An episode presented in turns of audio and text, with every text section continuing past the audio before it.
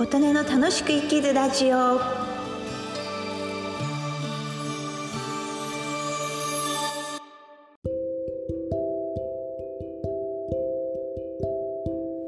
皆様こんにちは。琴音です。今日は2023年5月の16日火曜日の日付が変わったばかりの夜中です。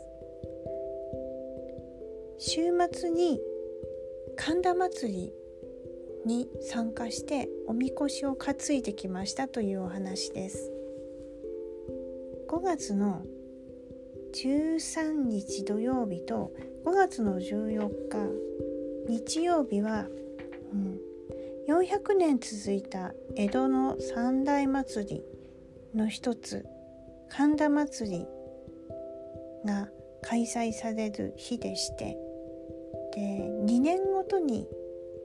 しているお祭りなのですが前回はコロナでダメだったので4年ぶりの開催になりました。具体的には神田明神という大きな神社があります。商売繁盛が一番強いんですけどまんべんなくいろんな願いを叶えてくれる神社です。そこに各町内の皆様がハッピーを着てねおみこしを担いで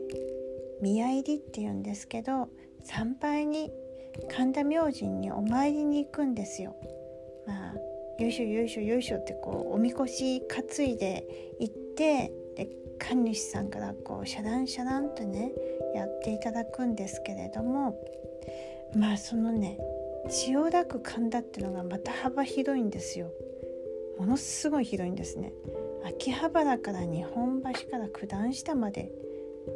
うん、私のいる神田小川町っていうところも何個も何個も町内会がありましてそれがなんちゃら連合あの錦連合とかね、うん、いろいろそういう連合になって次々に見合いりするんですけど土曜日の、うん、夕方から見合いりが始まって日曜日の午前も午後も宮入りがもう次々次々と。まず秋葉原を練り歩いてからそれから順番に神田明神に入っていくんですけどなかなかねあの進まないで。うんじなんか、うん、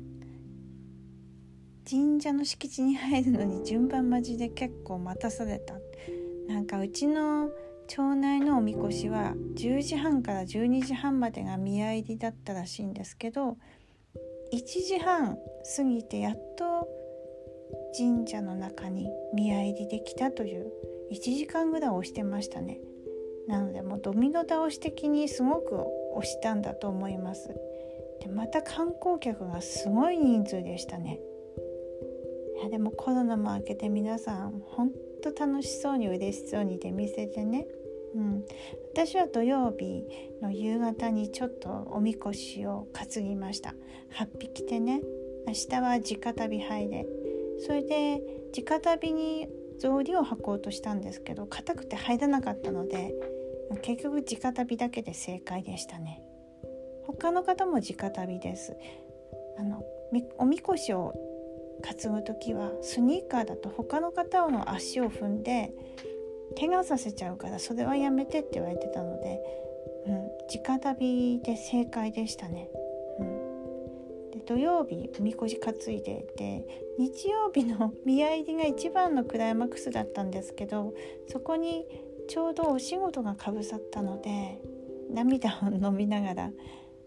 参加できませんでしたでも終わってから駆けつけたら自分の町内の宮入りに